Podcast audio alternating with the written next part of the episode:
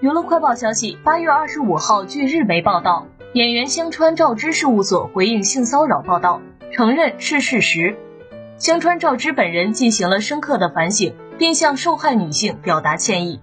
此前有媒体爆料，香川照之于二零一九年七月在银座的俱乐部中对女服务员实施性侵行为，导致受害者女性患上精神创伤后应激障碍。